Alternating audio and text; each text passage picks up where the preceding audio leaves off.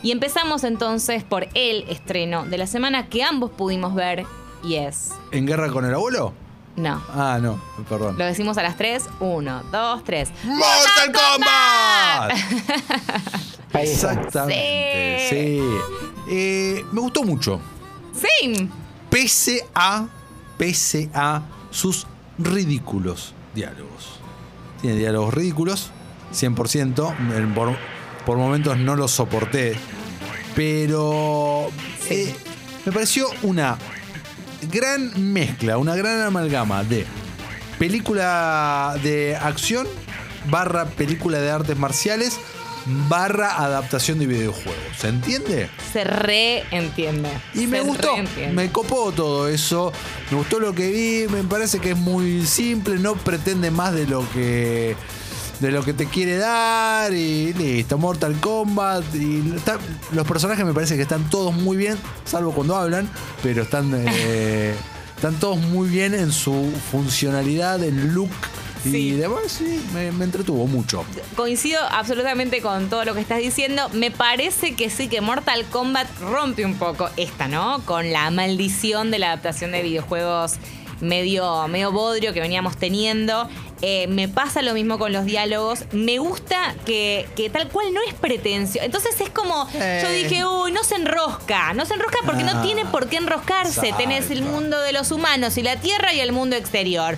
Unos quieren hacer trampa y. Está bien, básico, básico como tiene que ser Mortal Kombat. Lo que menos me gustó a mí, ma- más que los diálogos en general, digamos, es el personaje de Keino en la primera mitad de la película, que funciona como una especie de alivio cómico y que Pero tiene mucho que ver con los diálogos. Si, Sí, le- si cierra la pero- boca, listo, ya está. Ese es el Sí, pero igual si ese lo bajaban un poquito, porque en un momento empieza como a escupir una cantidad de referencias de cultura pop que ya es como un montón, tipo, ¿cuántas referencias de cultura pop podés tirar? Es mucho, o sea, menos, bajalo, bajalo, está como demasiado eh, en otra sintonía con el resto de los personajes. Coincido, coincido y si le agrego una crítica más, aparte de los Dale. diálogos, eh, eh, me da la sensación de que está medio tijereteada, ¿no? Que hay un problema, algunos problemas de montaje ahí en la, en la peli, como que algunos saltos de escena a la otra, dije, che, acá falta algo. ¿Viste? Sí. No creo que, y falta que no creo que se lo hayan olvidado de filmar. Me parece que es algo que quedó afuera, ¿viste? Dije, acá, viste, acá, acá me, me faltó como un minuto de transición. ¿viste? Cuando las películas duran justo dos horas, a mí me da mucha sospecha. Mucha. Puede ser. Cuando No duran justo, viste, con los créditos y todo, termina en dos horas, horas 59, así es que. Puede ser. Eh, para los que están del otro lado, cuento brevísimamente de qué va la historia de esta Mortal Kombat, que no Listo, es ya como contaste, la. Mortal Ya está. Eh, pero gira en torno a Cole Young, que es eh, una especie de luchador, así principiante, que se cruza con un torneo llamado Mortal Kombat que sirve justamente para decidir si la Tierra va a ser o no dominada por las fuerzas de Shang Tsung, que habita en el mundo exterior y es el que, recordemos, chupa las almas de sus oponentes. Ese es como medio lo- el objetivo. Y, lo- y los, los dos como protagonistas o las figuras centrales son Sub-Zero y Scorpio, ¿no? O sea, como por ellos pasa bastante la película, que son además los personajes más interesantes, siempre lo fueron. Siempre lo fueron, Lu. Sí. Eh, el otro día me respondiste cuál era tu personaje favorito. No, David- eh, pará. No es mi favorito. Es el que uso cuando Para juego al. Mortal Kombat. Porque ¿Qué era? voy a decirte algo. ¿Cuál era? Era eh, Kitana, Kitana. La de los abanicos. Que no aparece en Que no película. aparece, aparece Milena, que yo a veces me, la- me las confundo porque Milena es la que tira los, los Exacto. cuchillos. Bueno, estoy haciendo effects eh, como de una manera medio, medio pedo Rex. Pero lo que quería decir era que cuando juego al Mortal Kombat, en realidad mi personaje favorito es Sonia, pero me da mucha pena elegir a Sonia y, y si pierde, ¿entendés? Es como que la, la veo sufrir y no me gusta. Ay, ¿Entendés que no estoy bien? Pero Lu son juegos. No, no, pero como que, como que yo tengo el poder, entonces me siento como digo, ay no, pobre Sonia. Entonces No elijo a alguien que me guste, pero no tanto. Es un gráfico en tu pantalla, no existe. No tiene sentido lo que estoy diciendo. No, la verdad que no. ¿Cuál era el tuyo? Eh, el mío es Scorpio. Ah, Scorpio. ¿Y es el que usás también? si Lo jugás? uso mucho, sí. No sé si voy cambiando, pero sí, si tengo que elegir uno, elijo Scorpio. Es Scorpio, Sin duda, o Sub-Zero. También me, me copa, toda la vida me Ah. coparon mucho los dos. Eh, y de la película, ¿cuál fue el personaje que más te copó? Me gustó mucho cómo está retratada Sonia, la A mí verdad. también. Mira, creo que fue la que más me gustó realmente. A mí también. Primero que me gusta que no nos alejemos un poco de esta figura de la femme fatal que solía ver en Mortal Ah, Kombat. igual es una bomba. Es, bella- es muy bella, pero es una belleza diferente a las que teníamos antes. Como una belleza eh, más alcanzable, no esos cuerpos Más tan. alcanzable, Bueno, Lucía, es una no, bomba no, atómica, pero ¿qué estás comparala con la Sonia del 95, que parecía una Barbie directamente. Estaba maquillada como Sí, una puerta. eso o sea, a eso me refiero puntualmente. Sí, obvio, es súper bella. Pero me gustó por eso y me gustó además cómo hacen, la, cómo hacen la evolución de su personaje. O sea, me pareció como de los más fuertes de toda la película. Con- ¿A vos? Sonia. sí, Ah, sí, Sonia sí, también. No, no, en 100%. personaje- 100% Sonia. Me gustó, pero de, de facha, qué sé yo, Sub-Zero. Me parece que Scorpio me quedé con ganas. No, no Ah, quiero spoilear, pero me quedé con ganas. Sí, sí, sí. Eh, ¿Y el que menos? El que menos me gustó, eh, el protagonista principal. Ah, mira, Cole. Cole, ¿no? Sí, Cole. Ah, sí, No veo me- que ni. Como que no me pasó mucho. Sí, sí, como que dije, eh, ok, listo, ok. Bueno, si se muere no me pasa nada. ¿Qué pasa si se morí? Ay, no quiero spoilear. Eh, bueno, me hubiese pasado, hubiese tenido bronca con la muerte de otros personajes. Claro, Eh, entiendo. Sí, este, eh, bueno, no sé. Ok. En fin. ¿Y hubo alguna fatality puntual? Pasa que no me quiero poner No, a Vamos a spoilear mucho, no vamos a spoilear. Ok, perfecto, perfecto, perfecto. Pero sí, un par que están buenos. No, pará, algo para tener muy en cuenta, oyentes del otro lado, oyentes padres del otro lado. Sí. Eh, la película aquí fue clasificada como para mayores de 13 años con reservas. No entiendo la clasificación. O sea, literalmente es como arrancan corazones, brazos, eh, cómo se rompen un montón. Eh, y después, eh, si aparece un pezón a veces en una película y es apta para mayores de 16. Y- No tiene lógica alguna O sea. los comités de calificación del Inca. Es un poco loco. Me parece que, que la lógica va por el hecho de si ese videojuego está en la casa de estos chicos, chicas de 13 años que ven ya estos personajes destripados, ¿por qué en la película vamos a poner.? No sé, no, no, no tiene lógica. No, no sé qué decirte. No tiene lógica. Nada, da, Anyways. para pasar. Bueno, listo. Mortal Kombat es nuestro estreno favorito de esta semana, pese a que probablemente eh, se estrenó, en- repetimos, ayer. A partir de hoy, depende dónde estés en este momento, al menos por 15 días en el AMBA, cine cerrado. Pero la posible ganadora del Oscar, Nomadland, ¿no? Sí. Eh, ¿Qué onda, Lu? Yo no la vi todavía. Ah, vos no la viste. No la bueno, vi, te porque hablo yo anotada en la entonces. privada y no la llegué a ver porque Ok. se canceló. Se canceló. Bueno, te hablo yo si A ver, querés. contame, contame, contame. Man Land. No Man Land es una de esas películas que es, es muy raro, nunca me había pasado esto, lo cual habla muy bien para mí de la película. Si una película te transmite algo que no te había ocurrido, es por lo menos para remarcar y, y llamar muchísimo la atención. La película me mantuvo todo el tiempo en a ver, en un vaivén de emociones que iba desde la tristeza absoluta hasta, ay, la esperanza y la simpatía. O sea, me metí bastante en la peli, me metió ella, me metió Francis McDormand, que es impresionante el laburo que hace. Y acá voy a explicar un poco o sea, cuando les cuente de lo que trata, voy a explicar un poco esto que me hizo sentir. No Man Land es tierra de nómades. O sea, esta película nos muestra un aspecto de. un aspecto más de la sociedad norteamericana que tal vez no está tan explorado en la ficción, ¿no? Estamos, o sea, como espectadores cinéfilos conocemos más de Norteamérica, muchas veces incluso tal vez que de nuestro propio país, ¿no es así? Bueno, acá nos meten en, eh, en los nómades, o sea, gente que no tiene casas y vive en sus autos, en su- en sus motorhomes, ponele, en sus vans, en diferentes asentamientos, que podríamos llamar también campamentos, de- donde están todos en la misma, ¿no? Y se van trasladando de un lado a otro, muchas veces dependiendo del clima, ¿no? persiguiendo tal vez el buen clima y o persiguiendo oportunidades laborales temporales de estos lugares. ¿No? Y dejaron, y te cuenta, ¿no? Vamos, vas conociendo un montón de personajes a través de los ojos y las experiencias de- del personaje de Francis McDormand. Y te encontrás con un montón de, de historias de vida, ¿no? Que todos coinciden que en un momento deciden dejar su vida anterior, ¿no? Sus casas, sus posesiones e incluso sus familias, ¿no? Para meterse en ese mundo. Entonces, vos decís, uy, qué bajón. Y la película es muy cruda y es muy gráfica. Por momentos es muy gráfica. La vemos a ella eh, ir al baño en un balde. Te digo Mm. en el que- motorhome. en el motorhome y vos ves como caga. Eh, es fuerte, vos decís, ¿hace falta esa escena? Sí, la verdad que hace falta para mostrarte la crudeza y, es muy bajonera, pero al mismo tiempo tiene una filosofía de que te que lo importante no son las posesiones, que lo importante son los afectos, los vínculos, el buscar algo más, una conexión con la naturaleza, por, otro tipo de conexión con la humanidad, ¿no? Y, y la película a mí me paseó de este lugar a otro y le entiendo todas sus nominaciones. La foto es muy linda también. Y me pasó eso, ¿viste? Como que me mantuvo medio bajón, pero al mismo tiempo un bajón como que se reconfortaba de vez en cuando. Hmm. Oh, Lucía, vos te se. Lo que leí es que tiene un corte casi documental, que Sí. de hecho, como muchas de los nómades eh, son, no son actores no, o actrices. No, exactamente. No actores, sino actrices, un montón y se nota. Y se nota, se nota grosso. Eh, hay un PNT, un chivo enorme en la película que me gustaría averiguar si fue concebido de esa manera a propósito de una multinacional que ellos están trabajando ¿Ah, sí? en estos trabajos temporales que tiene.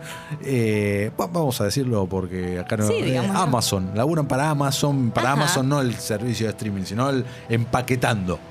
¿Entendés? Y aparece en varios momentos. aparece en varios momentos. Aparece en varios momentos y es como, oh, mira, ¿qué pasó acá? Eh, nada, eh, curiosidades.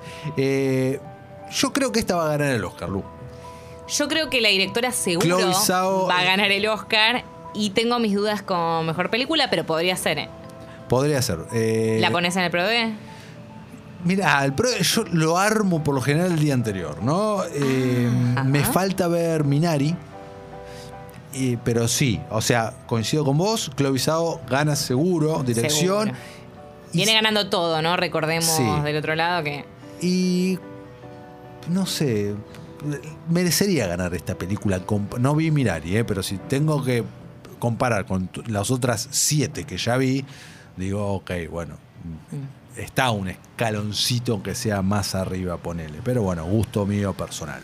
Bien, muy bien. Bueno, yo, eh, no- saliendo de los estrenos, ¿tenés alguno más para compartir de algo que se. Que no vi llegó el 100% jueves? Lobo y no vi En Guerra con el Abuelo. No, yo tampoco. No sé por qué Robert De Niro hace esas películas. Yo tampoco. O sea, en realidad sí, se llama Dinero.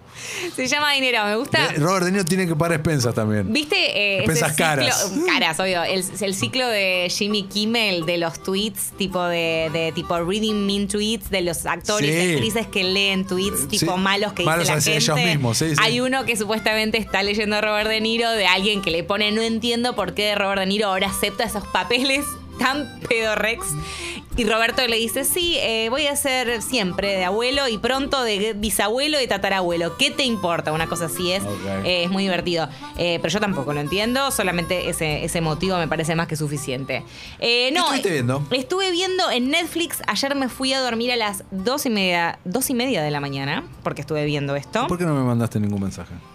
Ah, porque usted, claro, es cierto que con el insomnio y todo, cierto. Y pero como está con la mudanza, dije, quizás, viste, no se me ocurrió, la verdad. Bueno. Te pido mil disculpas. Ah, está bien.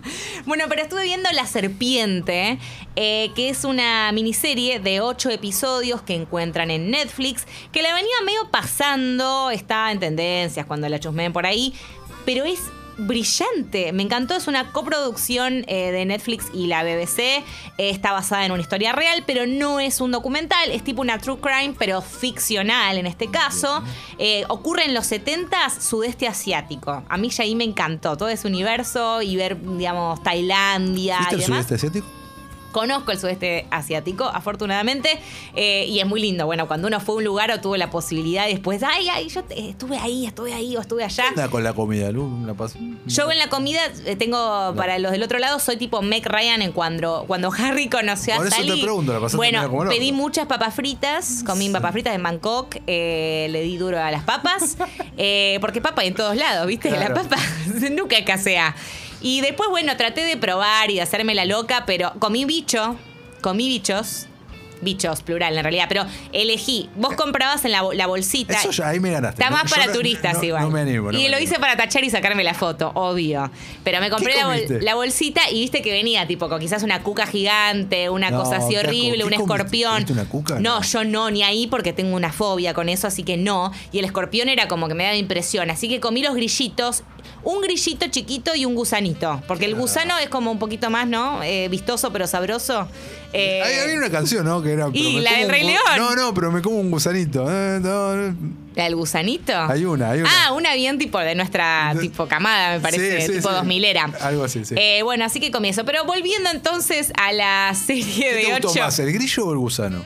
No tenía gusto a nada ninguno de los dos. Era frito. eh, te digo que si vos no sabías que era un gusanito porque no lo estabas viendo, te lo podías comer y podía ser, no sé, cualquier cosa, qué sé yo. perfecto. Eh, de todos modos me saqué la foto, así que eso era lo importante, Listo. básicamente. Eh, bueno, pero perdón, entonces dale. ocurre en el sudeste asiático y el, mm, digamos, el, el- el tipo, el protagonista, eh, como decía, basado en una historia real, es un asesino que lo que hace es secuestrar a mochileros eh, de distintas partes del mundo que están viajando por, el, por, por, digamos, por esas zonas y eh, los drogaba y les robaba básicamente los pasaportes y la plata, ¿no? Junto con su esposa o su pareja, que era como su secuaz. Entonces, bueno, te van mostrando, el tipo era francés, te van mostrando un poco cómo orquestaba estos planes, de qué manera y eh, qué pasa un poco con su entorno, ¿no? Cómo, cómo, y, y siempre está el gustito de que esto está inspirado, basado en, una, en un hecho real, ¿no? Entonces, siempre por ese lado uno un- garpa bastante, ¿no? Como que yo me quedo así como, wow, qué loco pensar que haya gente tan mala en el mundo, ¿no? Eh, son, como decía, ocho, ocho episodios, eh, muy adictiva, así que la recomiendo, me, me, me encantó. ¿Recordá el nombre? Eh, la serpiente en Netflix, eh, así que la encuentran La por ahí. Sí, sí, está ahí en destacados. Ni bien Sí, la- o sea, está- es muy aparece. fácil, posta, o sea, la encuentran ahí. O sea, quizás uno va pasando y dice, ay, no sé qué onda, no, pero posta, denle una oportunidad.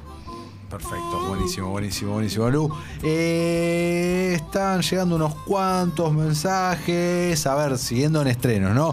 No Man Land la quise ver una tarde lluviosa y me dormí a la media hora, pero tengo ganas de terminarla igualmente en alguna otra tarde lluviosa de sábado. No hace falta que sea tarde lluviosa, mirala, mirala, pero mirala. sí. Cinéfila nos dice, me encantó Minari, es mi preferida a las nominadas Mejor Película. Bien. Te la debo, la semana que viene la comentaremos Yo también, seguro. yo también, Lu, la semana que viene, el viernes, hacemos nuestro pro de acá, me imagino, Pero ¿no? sí, ahí lo hacemos acá, me encanta, con una hojita y vamos completando. Exactamente. Buenísimo, pero. Primera vez que los escucho. No me perdono que sea la primera vez, pero perdonate, Fede. Nos banca a pleno. Y eh, Nico Kidis, suscriptor de Club Congo, nos dice: Buenas, Lu y Mati. Banco mucho este proyecto radial, muchas gracias. Gracias. Vengo a manguearles dentro de las posibilidades si pueden ver una voz silenciosa. Es una película de anime que está en Netflix.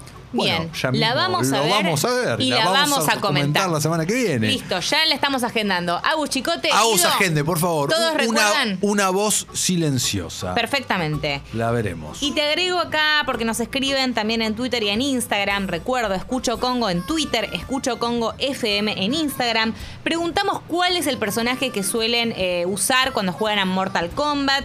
Y acá nos dijeron, y su favorito, ¿no? Sería Scorpion, tomador de mate. Ok, perfecto. Obvio que Sub-Zero para enfriar la birra. Lo mío es la paz. Me encanta. Así que esas son las consignas que nos van tirando. Eh, pueden mandarnos audios, pueden hacer lo que quieran. Recuerden que participan por una taza de cine tazas. No se olviden. Lu, mirá lo que te dicen a vos acá. ¿Qué? Dice, vengo a defender a Ryan Reynolds. Y ve, ve, defiéndalo. En definitivamente tal vez. Sin chistes a lo Deadpool. Ah, ok, en la comedia romántica estamos Sí, hablando. Peliculón. Está bien. No, pero es un No es un peliculón. peliculón. Es un peliculón. Está buena, está bien, no es un peliculón. Es de esas comedias románticas engaña pichanga. Son las que a mí menos me gustan. Las que me ¿Qué te venden un afiche con dos personajes dándose un beso y después vemos dos besos de- del culo y no vemos más nada. Y lo que y pasa todo por la relación con la hija y que papá contame la historia. No. todo lo que tengo para decir al respecto. No coincido nada en lo Yo que sí, acabas de decir. me molesta cuando me engañan con la comedia romántica. Si es una comedia romántica, yo quiero Boy Meets Girl, o Girl Meets Girl, o Boy Meets es Boy. esto. Pero dame eso. No es, Es tan esto. así. No es tan así, porque pasa por distintas Es Boys historias. meets Triggers. Sí, triggers, pero no hay amor verdadero en la primera. Porque el amor verdadero es del padre e hija. En realidad el punto es medio como los How I Met Your Mother, que es ver quién es la madre. Exacto. Nada, Está buenísimo. No, yo no comparto. Dios. Está bien la película, está correcta, me he sentido Che, pará, engañada. me acaba de explotar el cerebro. ¿Esta película es de antes de How I Met Your Mother? Wow. Estamos, Pará. estamos para hacer. estamos- Pará, estamos porque pa- yo no estoy bien, est- estoy medio cagada eh, últimamente. ¿Estamos para hacer una denuncia? Ya te digo. Estamos I para- Mother, Sí. ¿te imaginas? Que en realidad todo, Por todavía favor. es una mentira. How I Ah, es está en 2005, Amazon. si la Dos- memoria no me falla. Sí, 2005. ¿Para qué me hace googlear Bueno, si se acuerda? bueno. Y esta se llama Defi- Definitivamente Tal vez. sí, o quizás. def- Definitely eh, Maybe. Definitely- Definitely Maybe. Definitely Acá la tengo. ah. ¿De A qué año te es? digo. 2008. Ah. No, es, es posterior. ¡Ladrones! Así que ¡Copiones! la- Venimos acá, repudiamos. Aguante Carter Bakes y Craig Thomas, los creadores de How I Met Your Mother. Adam Brooks es el director de la película Definitivamente Quizás. No sé qué más dirigió. A ver si lo puedo encontrar. Bueno, no sé, es filmmaker, pero yo lo conozco por esta nada más. Hubiese estado bueno, ¿eh? Ah, Bridget Jones, la última. The Edge of Reason también dirigió la- el señor. la- ¿Por qué Eh, la mencionamos el otro? Ah, porque se cumplieron sí, es 20 que la años de la mencionamos. primera. Ah, sí, por se eso. cumplieron por 20 años de la primera. Yo te pregunté si eso nos hace sentir muy viejos. Sí, yo te dije que no, hay- no, hay otras cosas que me sentir vieja. Bueno, lo del gusanito de antes me hizo sentir más vieja, por Un ejemplo. poquito. Y cuando hablemos de la fiesta de 15, Uh, mamita, eso sí que me hace sí. sentir vieja.